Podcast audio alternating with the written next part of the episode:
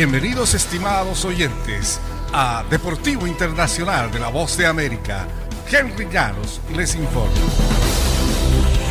Hablamos del béisbol de grandes ligas. Holstein Brenner, el dueño de los Yankees de Nueva York, dijo que votó a favor de una propuesta de grandes ligas para reducir el límite en que se aplica el llamado impuesto al lujo se trata de un plan al que se opone el sindicato de peloteros en momentos en que el béisbol parece acercarse a lo que sería su primer paro laboral en 26 años. El impuesto al lujo, conocido formalmente como impuesto de equilibrio competitivo, se aplicó este año a los equipos cuya nómina excedió el límite de 210 millones de dólares.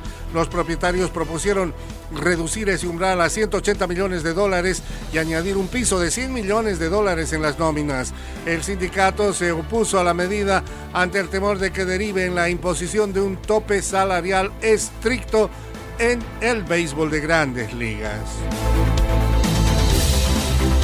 En el tenis internacional, Novak Djokovic siguió su paso arrollador en la Copa Masters de la ATP al vencer el miércoles 6-3, 6-2 a Andrei Rublev para clasificarse a las semifinales.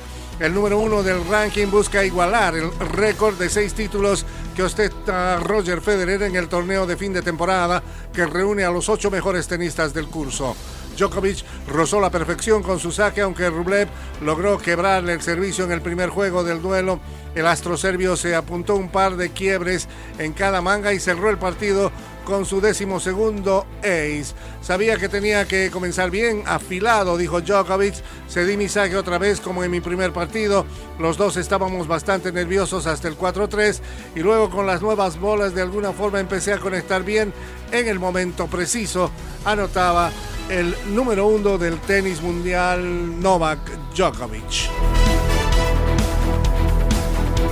En el fútbol internacional, ante la luz de críticas, Gerardo Martino, el director técnico de la selección mexicana, busca respuestas y pronto.